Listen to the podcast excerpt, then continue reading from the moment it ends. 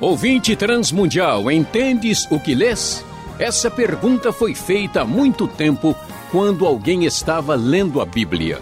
O livro sagrado do cristianismo ainda guarda muitos textos difíceis, mas conversando com Luiz Saião, você vai entender alguns desses mistérios. Só que também vai descobrir que existem coisas que só serão reveladas na eternidade. Acompanhe. As dúvidas sobre a Bíblia hoje são sobre o Novo Testamento. Começando com o Simão do Paraná.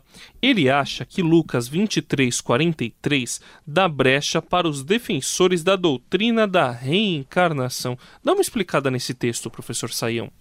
Bom, André, vamos lá para uh, o texto de Lucas 23:43 para ajudar aí o Simão na sua dúvida, né? Então, o que acontece, né? Na verdade, começando com 42, falando do ladrão uh, que está ali na cruz ao lado de Jesus, então ele disse: Jesus, lembra-te de mim quando entrares no teu reino. Jesus lhe respondeu: Eu lhe garanto, hoje você estará comigo no paraíso. Então, o que, que o texto está dizendo, André? Está dizendo que esse ladrão da cruz entendeu quem era Jesus e, portanto, teve os seus pecados perdoados e uh, uh, alcançou a sua salvação. E, portanto, Jesus disse para ele que ele estaria naquele mesmo dia, né? Jesus morre juntamente com os ladrões que ali estão crucificados com ele. E, e então este uh, homem, que era malfeitor, recebe a garantia da sua salvação. Não há no texto né, qualquer sinal aqui de referência à reencarnação, porque a reencarnação é a crença uh, que chegou no Ocidente né, a partir da sua origem, que é indiana, é, e que é a ideia de que o nosso corpo não tem uh, valor como o espírito, o espírito é superior e, portanto, a pessoa vai e volta. Né? Se Jesus tivesse dito, ó, você vai estar comigo aqui na próxima vida, ou alguma coisa semelhante, ou aí poderíamos pensar, mas estar com Jesus no paraíso aponta para a ideia da salvação e não há qualquer indício de reencarnação aqui. A pergunta agora é do Newton. Em Mateus 9, 14 a 15, Jesus diz que os convidados não podem jejuar na presença do noivo. Já em Mateus 17, de 15 a 21, Jesus repreende os seus discípulos e ensina-os a jejuar e orar. Não deu um nó na cabeça dos seus seguidores, professor? Na do Newton deu. Bom, André, vamos entender o que, que acontece. Né? Qualquer texto tem que ser entendido dentro do contexto. Em Mateus capítulo 9, versos 14 e 15, o que, que acontece é que uh, Jesus acaba sendo interrogado por que é que os fariseus e os discípulos de João estão jejuando, mas os discípulos dele não estavam. E aí a resposta de Jesus é essa: como é que podem os convidados do noivo ficar de luto enquanto o noivo está com eles? Virão dias quando o noivo lhe será tirado, então jejuarão. Uh, Jesus está uh, questionando, uh, ele vai questionar mais no versículo 16 e 17, que ninguém põe remendo de pano novo em roupa velha, a maneira porque os fariseus principalmente praticavam o jejum. Ele estava dizendo o seguinte: ó, se você não tem a sua vida realmente mudada por Deus, não passou por um novo nascimento e não passou pelo arrependimento e a fé salvadora, não adianta ficar fazendo ritual religioso. Então o jejum de vocês não tem valor, porque não há uma mudança de vida, é só uma tentativa de colocar né, um remendo novo num negócio velho que vai uh, ser, como se diz aí, pior a emenda do que o soneto. Então isso não vai funcionar. Então ele rejeita esse tipo de raciocínio e o jejum tem vários significados na Bíblia. Um deles, ele é um sinal de lamento. Ele é um sinal de tristeza. Jesus está dizendo o seguinte: eu estou alegre agora com os meus discípulos. Vamos nos lembrar que Jesus era criticado porque ele era visto comendo e bebendo entre as pessoas, né, chamado de comilão e beberrão.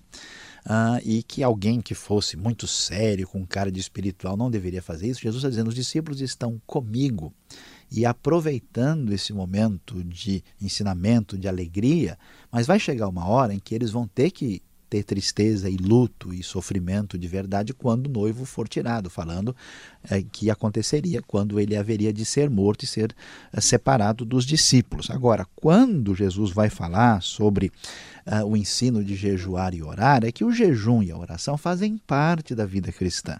E é um ensinamento geral, tanto é que a gente vai ver essa realidade do jejum até depois, na vida dos discípulos, mais tarde. Mas ele simplesmente está dizendo: olha, há momentos de alegria que o jejum não é pertinente para aquele momento. Né? Imagina você numa festa de casamento aí, importante de um parente seu, você chega, não vou comer bolo, hoje estou de jejum. Fica um negócio muito estranho, né? Então não é pertinente aquele momento. E jejum por si só, sem mudança de vida e reforma profunda no coração, também não tem valor nenhum.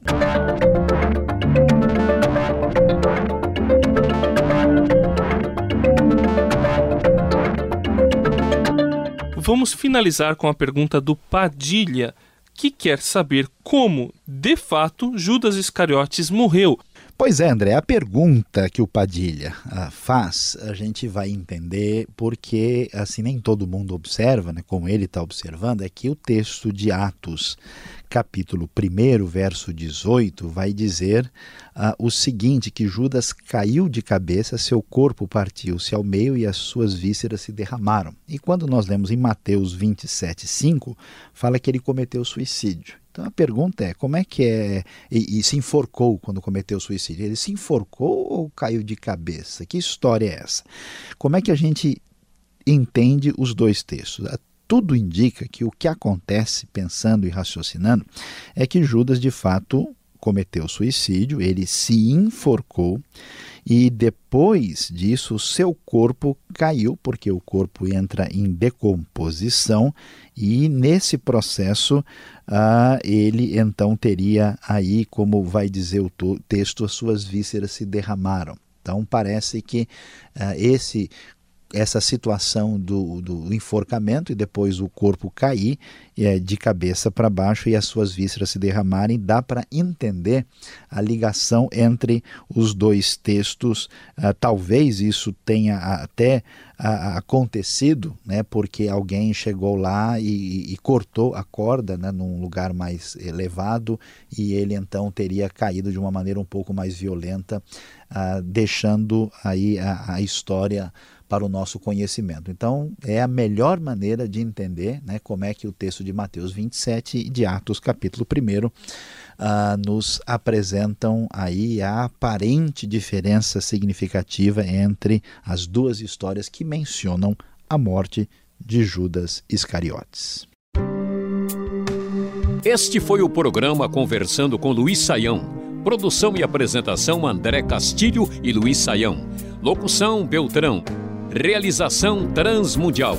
Envie você também suas perguntas para conversando@transmundial.com.br ou escreva para a Caixa Postal 18.113, CEP 04626-970 São Paulo, capital.